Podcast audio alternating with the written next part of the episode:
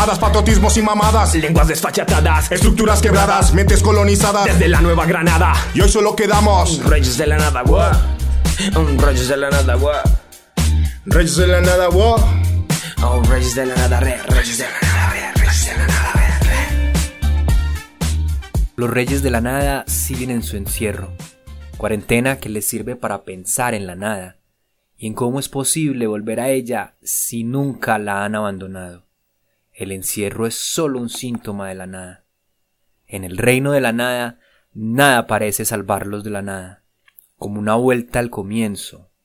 En la nada, todo se aproxima a volverse hacia la nada. Esto es Reyes de la Nada y con ustedes, Asby Rosas.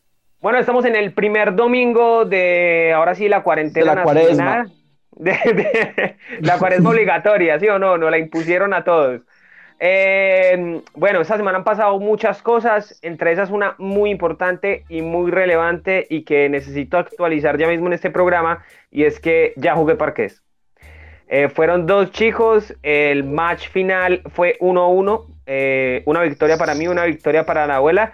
Eh, algunos pensarían que pues soy conformista al considerar esto una gran victoria para mí, pero la gente no entiende que mi abuela es jugadora profesional de parqués desde hace más de 10 años. Entonces el hecho de haber llegado a un empate es como si el Deportivo Tapitas le empatara a Brasil un partido. Entonces me siento muy orgulloso de eso. El encierro, no sé si a ustedes también les ha dado mucho tiempo para hacer cosas, pero por ejemplo, a mí me dio tiempo para irme al inicio de mi Twitter. Creo que yo estoy en Twitter más o menos desde 2010, 2009.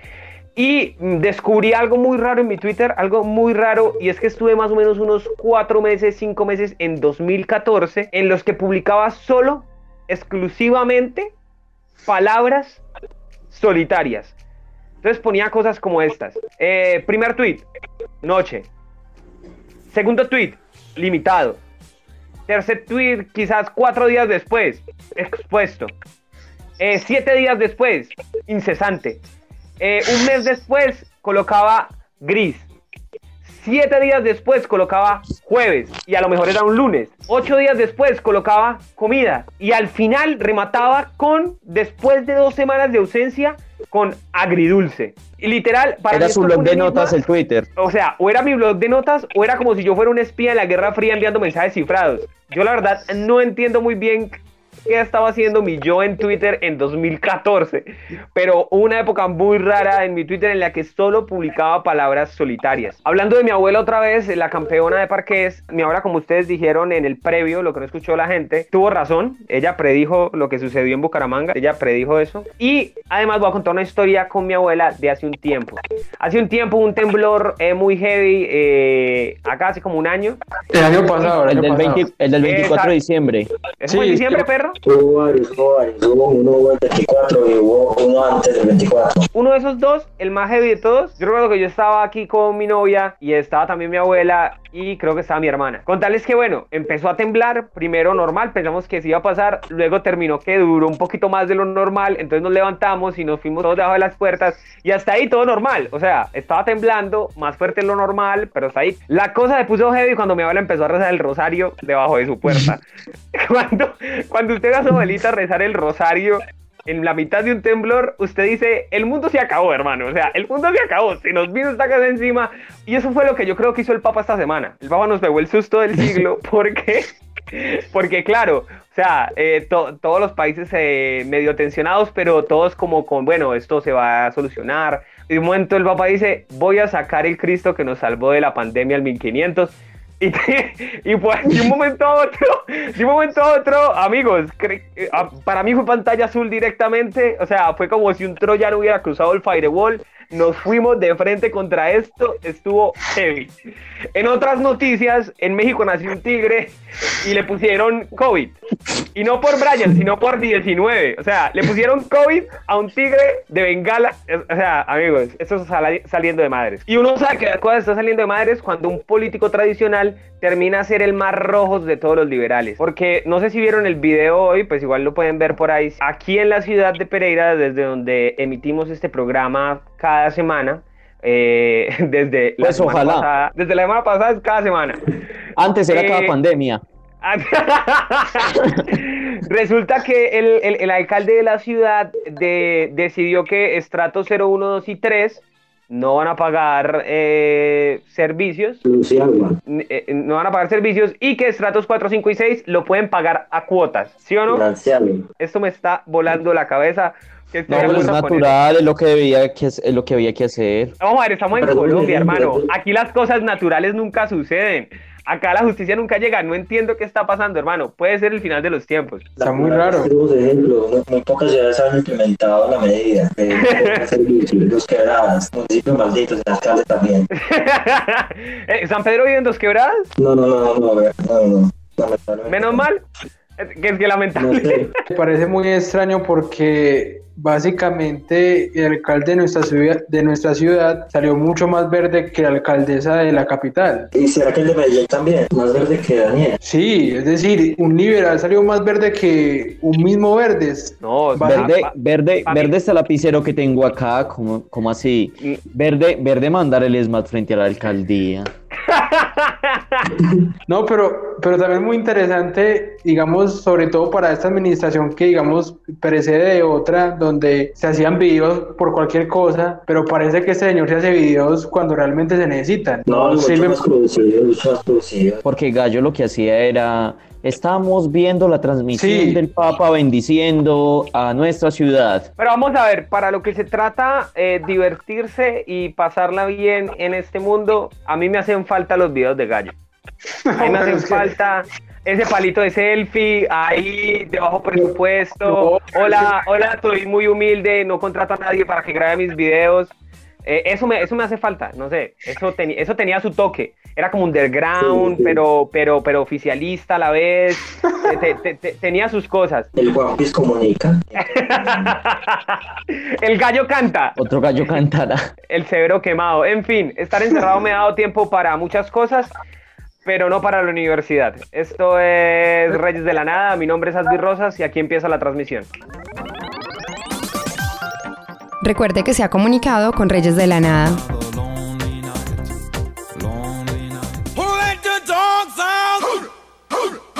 Y al perro González, ¿qué me le dijeron? Estamos de vuelta, esto es Reyes de la Nada. Hoy hay una gama de personas en este encuentro. Todos estamos en esta videoconferencia. Somos los testigos de los últimos días. Está Kevin Tamayo al otro lado también. Está nuestro Yo, invitado pues. especial del día de hoy, que es San Pedro de ALF. Y además de eso, Hola, ¿cómo estás? y además de eso, tenemos el encargado de esta sección, el perro González, que me le dijeron. Wof. Bueno, mm, buenas noches a, a los compañeros y a todos los que nos escuchan. Pues mi sección de hoy básicamente se basa en, en, digamos, leer comentarios, de, digamos, X de programas. En este caso, pues quise escoger eh, un programa, un reportaje mejor de periodista del canal Red Más, Daniel Pacheco, que tiene un programa interesante que llama Zona Franca. Creo que ustedes ya lo han, digamos, visto. Y eh, el los reportajes hablan de dos cosas, eh, básicamente, sobre el coronavirus, pero viéndolo desde el punto de vista de eh, cómo la cuarentena para algunos es como unas vacaciones y cómo para otros puede ser un, gen- un genocidio, genocidio, perdón. Escogí como los cinco comentarios, eh, digamos, más predilectos, lo que más me gustaron, eh, de dos reportajes. Pues uno es, digamos, mostrando eh, dos barrios diferentes, uno de, digamos, barrio estrato alto en Bogotá y estrato bajo, y el otro eh, del lunes festivo, eh, mirando cómo el centro de la ciudad de Bogotá estaba desolado y solo habían personas del, del pues, buceteros que manejan, buceteros sí se puede decir, que digamos son importantes en este caso, personas que barren las calles y recicladores. Entonces voy a comenzar con los comentarios, listo. El primero de alguien, eh, no va a decir nombres, eh, dice, sin duda alguna, Pero bauticémoslo, pero bauticémoslo, pero bauticémoslo. Eh, ¿Cómo le llamamos? Listo, eh, llamémoslo mm, Aureliano Buendía. un buen nombre. Eh, sin duda alguna, hago llegar mi más profunda admiración a esos trabajadores, los que barren la basura, los que conducen los buses, los agricultores. En momentos así es cuando reflexionam- reflexionamos que son los pilares de la civilización. Mientras el mundo se encierra por usar, por razones, estos valiosos seres humanos continúan trabajando. Cuando todo eso termine, y espero que así sea, debemos darle un reconocimiento social junto a ramas como la enfermería, la medicina, la ciencia y demás funciones que la sociedad no valora. Son soldados en una guerra que enfrentamos con un micro, contra un microorganismo. Me pareció interesante el aporte del hombre, pues y, y- y además me parece interesante Gracias, cuando, Aureliano. cuando Aureliano lo bueno que dice es que cuando todo esto termine hay que darles el sentido de homenaje, o sea, cuando todo termine y estemos en la fila al juicio, Toa- ya no, le- ya no, vamos, no, va- vamos cediéndoles puestos, vamos ce- cediéndoles puestos para homenajear. Agradezcámosle por la pandemia, por lo que hacen todos los días normalmente. No, no, no. ¿Cierto no? No, solo cuando esto sí, termine, o sea, solo si si termina, sí, solo si termina. Pues si ellos nos ¿Cuál es el salvan, sí, si no, no.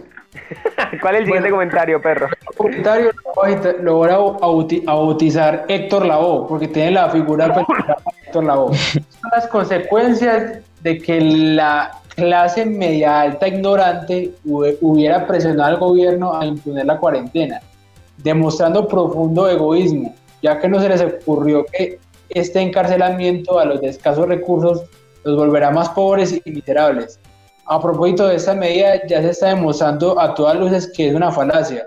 Solo basta mirar cifras de Italia y España. Es una perspectiva que real. Pero ¿sabe qué? O sea, yo creo que, o sea, está bien el, el o sea, tiene los, los mismos inputs que todos, pero los outputs son distintos. Es decir, los síntomas los tiene bien detectados, pero el diagnóstico creo que está mal hecho. Sí, Porque yo escuchaba esta semana a alguien diciendo todo lo contrario, y era el hecho de este encarcelamiento, también viéndolo como un encarcelamiento, lo que fuerza es que, a que los únicos que se van a exponer realmente al virus son aquellos que no tienen eh, los recursos para poder mantener el privilegio de estarse encerrados. O sea, yo creo que lo- el- el- la descripción de lo que él dice o sea, es correcta, pero lo que nos estamos dando cuenta es que en realidad los últimos, los verdaderamente afectados van a ser esos que tienen que salir cada día a buscarse el pan. Y los que van a reclamar los subsidios, las filas grandes en los, super- en los supermercados intentando abastecerse, al rico Sí. se lo llevan a domicilio. A, a mí me dejaron, a mí me dejaron sin mercado en la quincena. Ya cuando fui no había pollo, no había nada.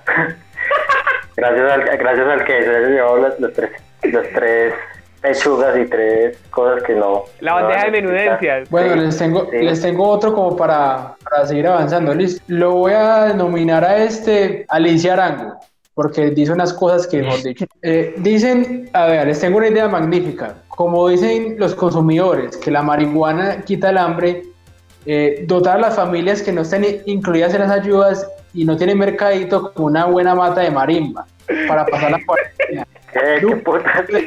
No, no, y, y le regalamos un galón de boxer de una vez, directamente, para quitar el hambre. Sí, ustedes vieron ese video de, del muchacho que decía que no, que esto lo quita todo y estaba mostrando era un tarrito de boxer. Y gente que entrevistaron que no, que yo no como de coronavirus ni nada, que esto me pega todo, que no sé qué. Pero muy, muy sabio, ¿cierto? Muy sabio. Bueno, siguiendo, les voy a seguir pues, con los comentarios. La, la voy a bautizar a este José Mujica. Aquí en mi país el gobierno está alojando a las personas de calle en hoteles con todas las comodidades, comida incluida, el gobierno paga, una acción que debían hacer en Colombia urgente. Me duele ver mucho a la pobre gente que vive el día a día y no sabe qué hacer. Menos protocolos, menos retóricas y más acción. Porque hablar cualquiera lo hace. Toda la mejor suerte a Colombia por una falsa pandemia de miedo y terror. Un experimento social global. Parce, es que sabe que, no sé si han visto por ahí el video de los Simpsons, este que se reúnen un montón de medios Sí. eh, en la Torre de la Libertad Sí. y hablan como cuál va a ser la próxima crisis mundial, bla, bla, bla, bla, bla. Ok, muy interesante. Yo- o se- o sea, muy interesante. Y yo completamente soy fan de las teorías conspirativas.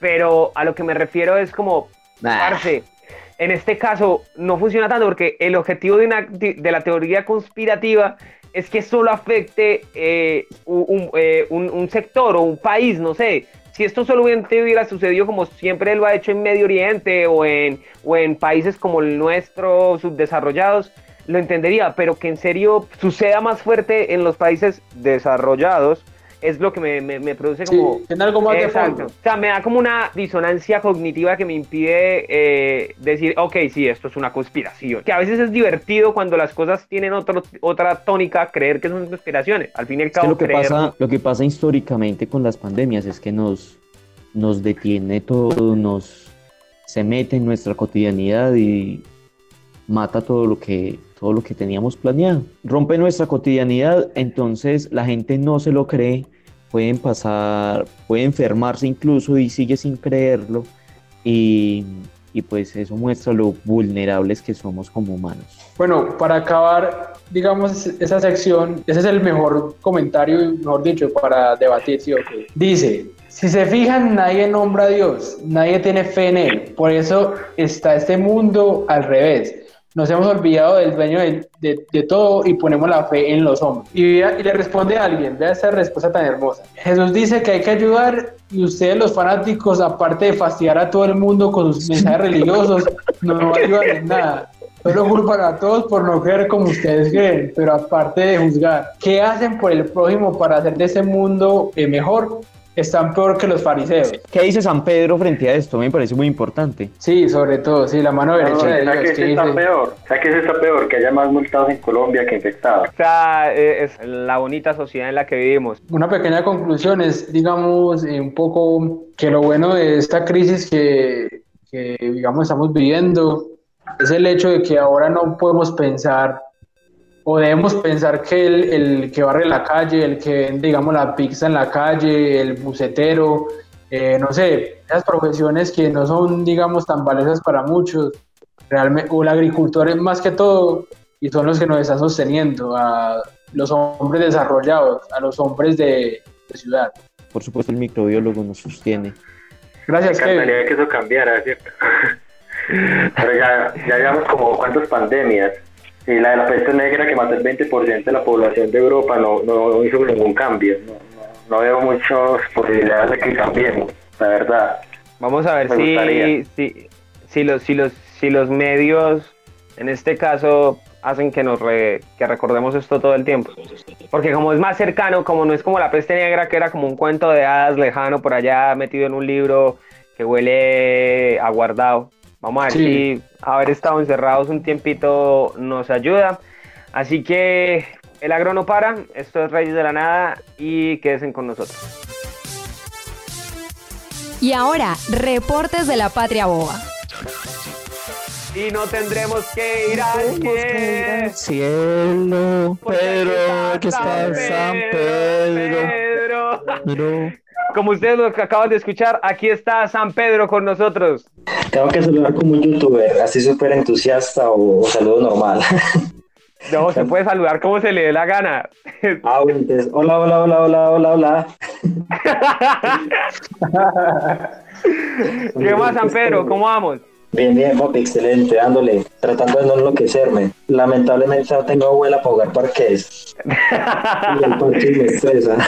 Hay mucha Sí, gente No sé, jugando sea, hay un brote de coronavirus, pero también hay un brote de gente jugando parques. La gente, la gente también se está volviendo costeña, ¿no han notado? ¿Qué es ¿Cómo así? ¿Por qué? ¿Cuál es ese? En pantaloneta y chanclas, pues todo. Y no se bañan. A ver, ¿qué, qué- a ver, ¿qué pasa con la tierra, pues? Ah, No, pues, no, pues espere, no lo digo en forma xenófoba, sino que yo, saben que yo mantengo así, yo mantengo así. Pero el perro es más rolo porque el perro es como con medias. O sea, Sí, el perro eh, es en pantaloneta, sí. pero con medias. No, Pero no, San no. Pedro, bueno, ¿de qué, de, qué, de, ¿de qué nos vas a hablar vos en esto que es Reportes de la Patria Boba? Bueno, eh, ahorita también estuvo además de con tendencia el coronavirus, el parchis, preguntados y otras cosas virtuales. Vimos también en tendencia este último video de Bad Bunny en el cual el temita perreo sola comenzó a generar un montón de gente hablando y gente discutiendo frente al tema. Y incluso hubo una discusión ahí entre diferentes eh, posturas feministas, incluso algunas posturas queens, en donde criticaban también el video, y hubo otras en las que también lo apoyaban y lo veían como un ícono feminista súper importante del, del siglo XXI. ¿Y usted qué piensa de eso? No sé, me, me generó, me generó discordia, me, me comencé a estresar y me estallé. Entonces comencé a preferir a leer comentarios de la gente y, y esperando a ver que ellos pelearan entre ellos. Llegué a una conclusión y es que es solamente reggaetón. No, ¿quién es Bad Bunny? Yo no conozco de man. No, la cosa es que yo sí he visto muchos memes, muchos memes porque, bueno, tengo muchas amigas. Ah, pero venga, Bad Bunny el conejo tengo- malo. Ah, lo- ah. Oye, oye, perro, pero, pero, pero si ya pilló el video. No, no, no, no. Les va, les va a leer un poquito. Eh, antes tú me pichabas, ahora yo picheo. Antes tú no querías, ahora yo no quiero. No tranqui, yo perreo sola. Y esto generó un montón de... No, No ya, sé, Nobel de literatura. El problema es que muchas veces también como que el fin video era que, o sea, lo que pasa es que muchas veces en esta sociedad patriarcal que en la que vivimos, muchos manes se enojan porque una nena no quiere ir a, a ir a bailar o a perrear o tal cosa. Entonces el mensaje como tal trasfondo de la canción es que si una vieja quiere bailar sola, eh, pues hay que dejarla. Claro. Ese, ojo, ese era el discurso de, o sea, cuando solamente había salido la canción, no el video. En el video incluso hay una parte en verde que aparece un letrero en neón atrás que dice ni una menos y otro letrero en neón que dice las mujeres mandan. Mandan tanto que hace Dice- que él haga un video de este tipo para que venda más. Bueno, no sé. Me recuerda, es que es la postura de, por ejemplo, el mono. El mono que ya es un, un espectro metafísico dentro de Reyes de la Nada. Entonces él siempre está recalcando eso, que hay una postura que dice que ellos hacen este tipo de canciones para vender más, para llegar a ot- a otro tipo de público. Otros lo que Claro. dicen, "Ah, no, evidentemente él ya ha mostrado que salió cantando con falda, que estaba hablando de un feminicidio, etcétera, etcétera. Vimos un fenómeno también, fue Queen cuando sacó el tema Yo quiero bailar, el de Yo quiero bailar, yo quiero sudar y perder, Ah. que en la época, eh, pues yo era un niño, se escuchaba mucho el, el rumor de que Queen era un transgénero, no sé qué, y también era como el, el hecho el hecho de que hablara una mujer además cantando reggaetón, que eso tampoco Claro. era como muy común en la época. Eso también fue como algo revolucionario dentro del género en el momento.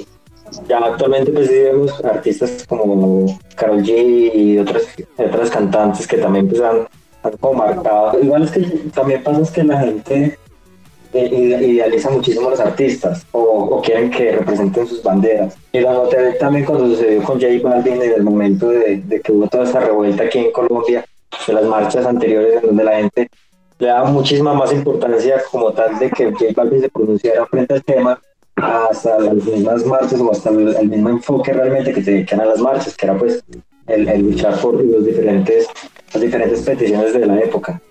No, y ni- Y que, y que él lo hizo, y que él lo hizo por dar pantalla. Sí. Seguramente el manager le dijo, viejo, usted tiene que hablar de esto o se nos daña el algoritmo. Tendría una posición, una pregunta y es que si él hubiera hablado de eso, sería marketing también. No existe artista de- del pop o del mainstream que haga esto y se salve de esa crítica. Eh, hubo una nena que hizo un recopilado como de todas las frases machistas en canciones de reggaetón y, y recuerdo que el mensaje final de, de ese compilado que fue para mí muy interesante, que era como un performance, era como cállate y déjanos bailar. Era como que lo importante de la, o sea, lo que yo extraía también de ahí es que El ritmo. lo importante, lo importante del reggaetón es el ritmo. Y fue lo que Debate socioeconómico sobre el reggaetón. Fue lo que caló, digamos, en la sociedad, digamos, en general, porque, por ejemplo, nosotros nacimos básicamente con el reggaetón, pero otras personas de 30, 35 años, 40, digamos, les gusta el reggaetón no tanto por las letras, sino por el ritmo, porque es bailable y listo. Lo que importa es el ritmo, o sea, lo que vende es el ritmo. Ellos podrían estar vendiendo el mismo mensaje que siempre y seguirían vendiendo.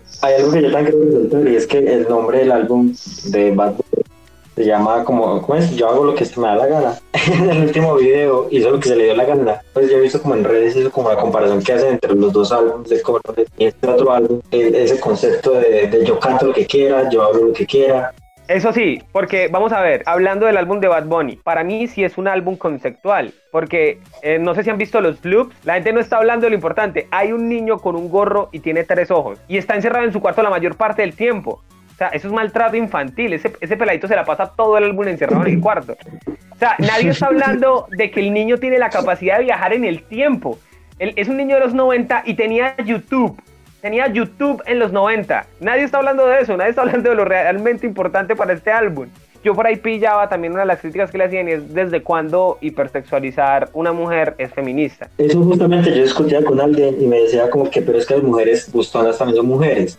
O sea, la hipersexualización ya va desde cada uno, más no del cuerpo como tal. La gente que lo está hipersexualizando es gente que lo hipersexualiza a su, a su manera. Y además que la canción también trata sobre eso, sobre que el hecho de que usted vea a una persona, una mujer así, vestida así, no le da como tampoco derecho a, a aprovecharse de esa situación o, o de, o tratarse de aprovechar de, Y en ese sentido, ahora que, que vos lo mencionas, el tipo está literalmente bailando solo. Y es más, hay una escena en la que él se está perreando a él mismo. Yo La quiero decir canción- algo. Dígalo. Yo he, he escuchado reggaetón desde efectivamente desde muy pequeño porque mi hermano siempre escuchó mucho reggaetón, pero pues no necesariamente me relacioné eh, amablemente con él. Con él, pues con mi hermano sí, con el reggaetón no. Hay una cosa y es que es la música de nuestra generación porque yo soy un reggaetonero social. Yo, para no sentirme excluido, a veces tengo que... Todos. Todos, todos. Todos, Como el que bailó, como A que los- reggaetón y, y, y uno tiene que aprenderse casi que obligatoriamente unas canciones de reggaetón porque pues está la generación donde nos tocó y, y- Claro. y, pues usted por qué no sabe reggaetón, ¿cómo así? Usted no sabe qué es perrear, ay, ¿cómo así? Y entonces eh, es más o menos eso. Yo, por ejemplo, quiero confesar algo ahí y es que, bueno, esto ya lo he contado en otros lados, pero en el programa no, y es que yo aprendí a perrear para sobrevivir. Esa es la realidad. Sí, es la verdad. Lo que único que yo quiero rescatar de, de esto es que Bad Bunny, desde un punto de vista, si quiere, digamos, hablar de ciertos temas que para otros artistas, digamos, no los quieren tocar o realmente no les importa. Y ya mencionó que muchas veces también queremos dar como voz de experto frente a diferentes temas y o de pronto darle muchísima trascendencia. Mi consejo sería como que, pues nada, pársela. Tampoco es Véalo. como algo para, para dar hilos y hilos y hilos de, de- de insultos y de posiciones frente a, a una canción. De pronto hay temas más importantes actualmente, como la recompensa que está de Estados Unidos por, por nuestro amigo Chávez, por nuestro amigo Maduro, perdón. Pero yo acá, yo acá quisiera intervenir, porque él dice que de pronto no es tan importante, y yo lo comparto, digamos, no es tan trascendente a nivel político. Pero créame que muchas de, de las formas que está viendo mucha gente para que la gente también, digamos, se meta más en el contexto político es, digamos, hacer, hacer o aplicar esa frase que, que se dice, ¿cierto? Que todo es política. Entonces mucha gente está utilizando todos esos videos, todas las redes sociales para decirle, digamos, a los cibernautas o a los pelados de hoy en día, a los millennials, que eso es política y que si ellos opinan o están de acuerdo o no, eh, digamos, eh, están hablando de política. Aquí me, me gusta mucho lo que dice el perro porque me ha hecho eh, llegar a una conclusión. Pongo que en el concepto del video también estaba un poco provocar en la gente discusiones y hablar. O sea que supongo que las críticas también eran esperadas. Por ejemplo, el hecho de que nosotros aquí, nosotros cuatro, estemos hablando de esto, hace que el video tenga un sentido de existencia y que deba existir. Siento que el- solo el hecho de que haya provocado una conversación amplía el espectro político y amplía el espectro de la Me gusta, me reflexión. gusta esa posición. ¿Sabes? Lo que más me gustó del video fue, la, fue ver gente enojada porque el tipo se disfrazó de mujer. Estoy viendo los Ampe- comentarios del video. Productor, las modelos están en cuarentena. Bad Bunny, yo perreo sola. Hay otro por acá que dice... Todo el mundo Las alegándole a Bad Bunny por qué sacó este video así, por qué. O sea, Sí. la explicación más fácil es: estamos en cuarentena, hermano. El presupuesto Las dado para eso. las- dice el productor, las modelos están en cuarentena. Bad Bunny, ¿qué dijiste, mi ciela? No entendí. Listo, ahí terminó Venga. la sección. Una Dígalo. pregunta, se alargó mucho, Uf, pero estuvo muy bueno, pero se alargó mucho. No, por eso. Un video nos hizo hablar casi que media hora. ¿Verdad? Ese video, va a tocar verme ese video ahorita para entender qué estamos hablando. No, a mí, yo me- yo a mí me toca verlo ahorita. ¿Cómo es que llama el video?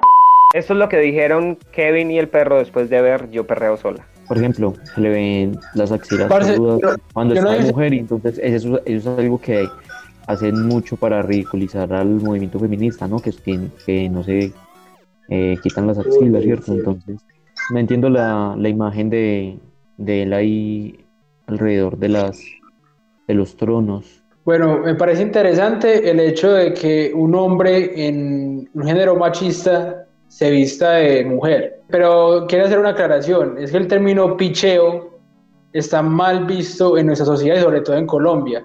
Cuando la gente piensa que los puertorriqueños están hablando de picheo es el acto sexual, no.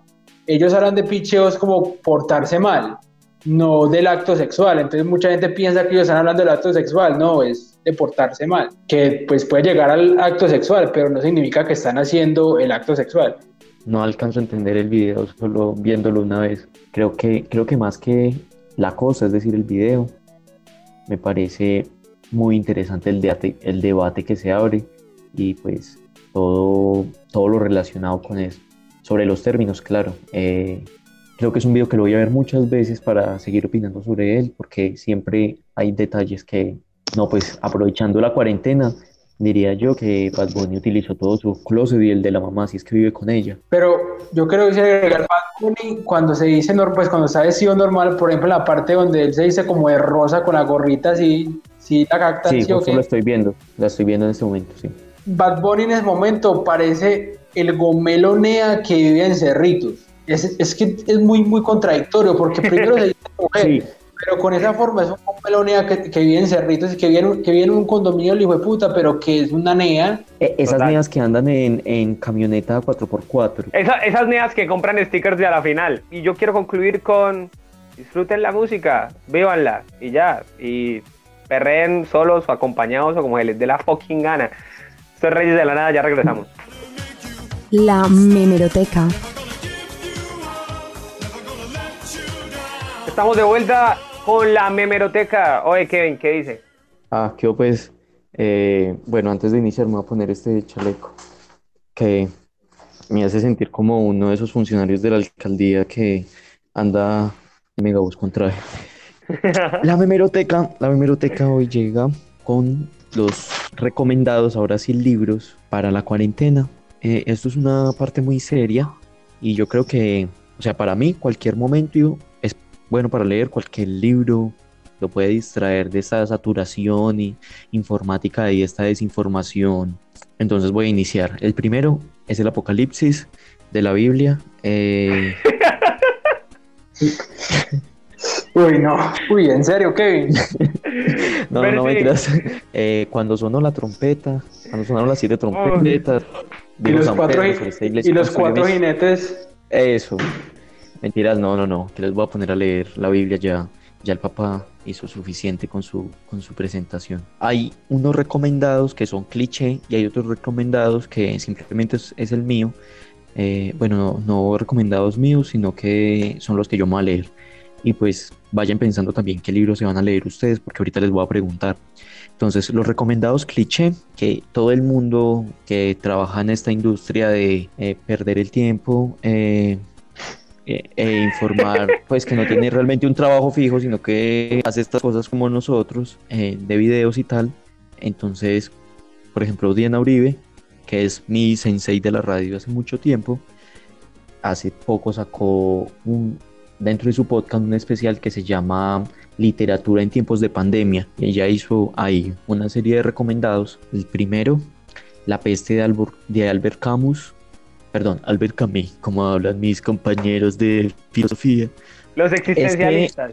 Entonces, La peste de Albert Camus, que obvio es el existencialista francés, en tiempos de crisis, en tiempos de la peste, se aísla y genera pues esta reflexión para las personas y habla todo el tiempo de sobre el confinamiento y es también es una reflexión sobre el amor. Y en ese mismo sentido hay otra que se llama el de Cameron y esta me gusta mucho. Pues les voy a decir la verdad, estos recomendados cliché que lo, que lo está haciendo la librería Roma y todas las librerías, obvio, dicen, oh, en tiempos de pandemia se hicieron tales libros, lo hacen porque necesitan vender, porque van a cerrar librerías, porque nadie puede ir, entonces la gente pide a domicilio, pero también tiene un compromiso con el conocimiento y con el no dejar que la gente eh, solamente juegue parques en la casa, sino que también lea.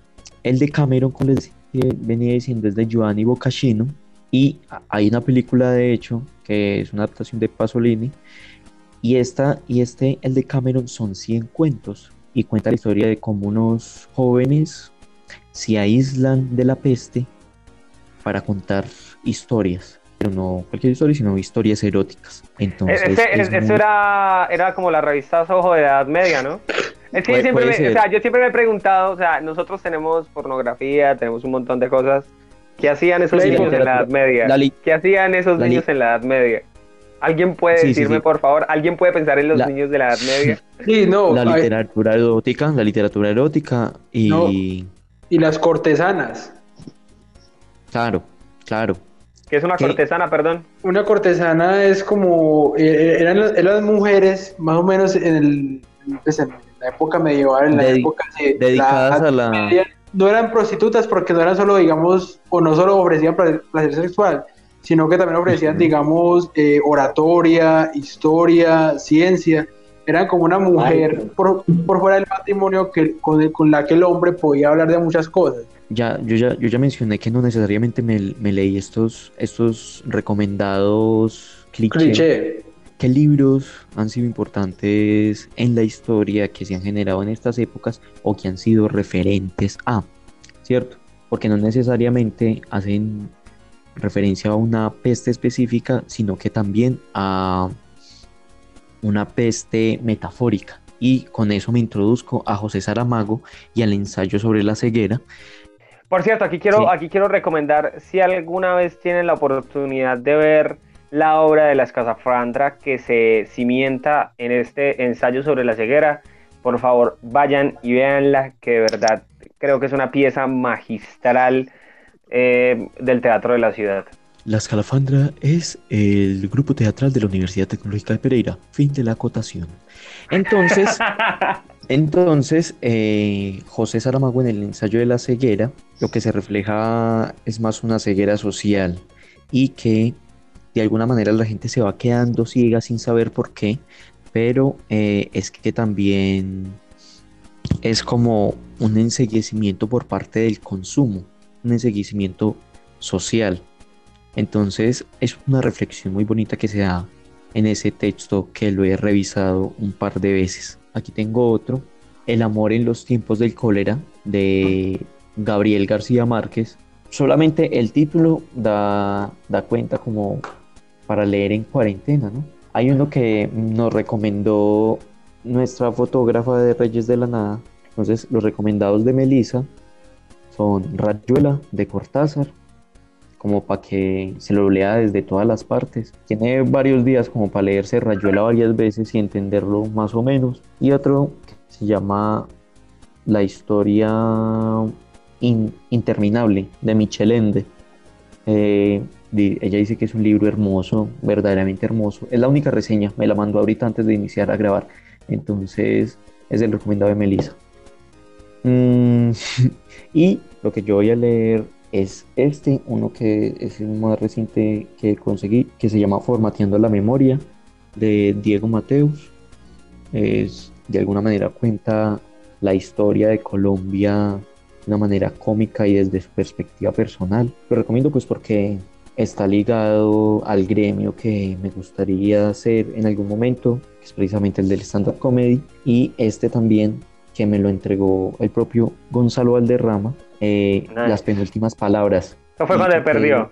Sí, aquí desarrolla toda la historia de su aislamiento en el Parque Nacional de Bogotá por tres días, cuando y que fue pues noticia nacional. Entonces me parece muy interesante reflexionar sobre él, eh, un comediante que admiro mucho, que de hecho me lo firmó, les voy a chicanear, y él vino hasta la universidad a entregármelo porque estaba por acá en una función en Pereira aquí. Eh, les voy a mostrar que me, me firmó el libro. Sí, les voy a leer lo que me dijo. Para Kevin a secas, es, este paquete tremendamente personal de palabras extraterrestres son muy penúltimas y viscerales, mentales. Ya verá, creo que esos son mis libros recomendados. Ah, sí, les iba a preguntar qué libros se están leyendo o qué libros se piensan leer en este confinamiento, aparte del apocalipsis. Eh, en lo personal, me estoy intentando terminar eh, este libro. Se llama Los propios dioses de Isaac Asimov. Es un libro de universos paralelos. Además, Isaac Asimov, pues para quienes no lo sepan, es el que inventó las leyes de la robótica. Eh, no sé si se vieron. Yo Robot. Además, él es un gran divulgador científico. No, yo me voy a- volverme a leer, mm, pues por segunda vez, Demian, de Hermann Hesse. Hay un Sí. recomendado de Germán Hess, precisamente para, para la cuarentena y se me saltó. Lobos Estepario Eh, eh, no, Narciso y y Golmundo. Golmundo. Excelente, ya me lo leí también, excelente. Bueno, yo quiero que me cuente, ya finalizando mi sección, eh, Juan David, el invitado, San Pedro, qué se está leyendo, qué se quiere leer o qué tiene por ahí por revisar. Mi recomendado, pues, o que me estoy leyendo en esta cuarentena, es Crear o Morir. Es un libro que me recomendó pues un fletecito y trata sobre una incógnita y es porque aquí en Latinoamérica no hay eh, grandes empresarios innovadores como Steve Jobs y toda la vuelta. Entonces el tipo trata como de buscar eh, la respuesta en esa, en esa incógnita. Eh, pues apenas me lo voy a empezar a, a leer, es como lo que me leeré en esta cuarentena. Bueno, o sea, pero sí pilla todos los libros como intentando ser metafóricos, oigan. No, es que hay una cosa y es que puede ser el libro que sea y usted de alguna manera le va a encontrar el significado para relacionarlo con la, con la realidad actual. O sea, estamos tan locos, yo creo. Por ejemplo, yo inme- inmediatamente relacioné el confinamiento personal que tuvo por tres días eh, Gonzalo Valderrama con, con el confinamiento nacional. Entonces, es- Claro. es- yo creo que todos estamos en el ánimo de relacionarnos con este tipo de lecturas y de, sea el tema que sea, buscarle una significación para el momento actual. Viéndolo así, me parece curioso que todavía no haya salido un artículo en la revista Soho o en Semana o en donde sea que se llame El amor en los tiempos del COVID. O sea, es que se están demorando. Se están demorando. Pero Mm. sí salió algo polémico por ahí de Soho que pues no vamos a hablar de eso. Sí, salió bastante sobre, sobre algo de violación, ¿Qué? Uy, uy, uy, uy, uy, romantizando la violación prácticamente. Mi primera violación era un artículo, sí, sí, prácticamente romantizaban la violación o la minimizaban también. Entonces hubo como un montón de, de críticas y el escritor fue alguien anónimo, o sea, no había nombre. Entonces no se sabe Eh. si fue un hombre o una mujer o, Y la gente concentrada en Bad Bunny. y la gente concentrada en Bad Bunny. Ok, Kevin. Nada, es, un, es la invitación a que nos reencontremos con la lectura, eh, que también es una invitación cliché por estos días, pero eh, es, es eso, yo creo que es necesario. Sí, básicamente eso. Y a Ah, ver, y, y entonces, eh, no sé, ¿hay algo para agradecer el día de hoy? Sí, sí, sí, quiero, quiero dar las gracias a ustedes pues por invitarme, a las personas que nos eh, escucharon, a Bad Bunny por el nuevo temita, a las quiero dar gracias a Diana Uribe, A a las Diego Mateus, a la señora de las arepas a domicilio, al de al a la, Rappi, a la microbiología, A a, la a señora- Foucault y su concepto de biopolítica. Esto Al es Reyes de la Nada, quédense en casa y nos vemos en la abuela. próxima misión. Esto es Reyes de la Nada. Así no vamos a llegar a ningún Pereira.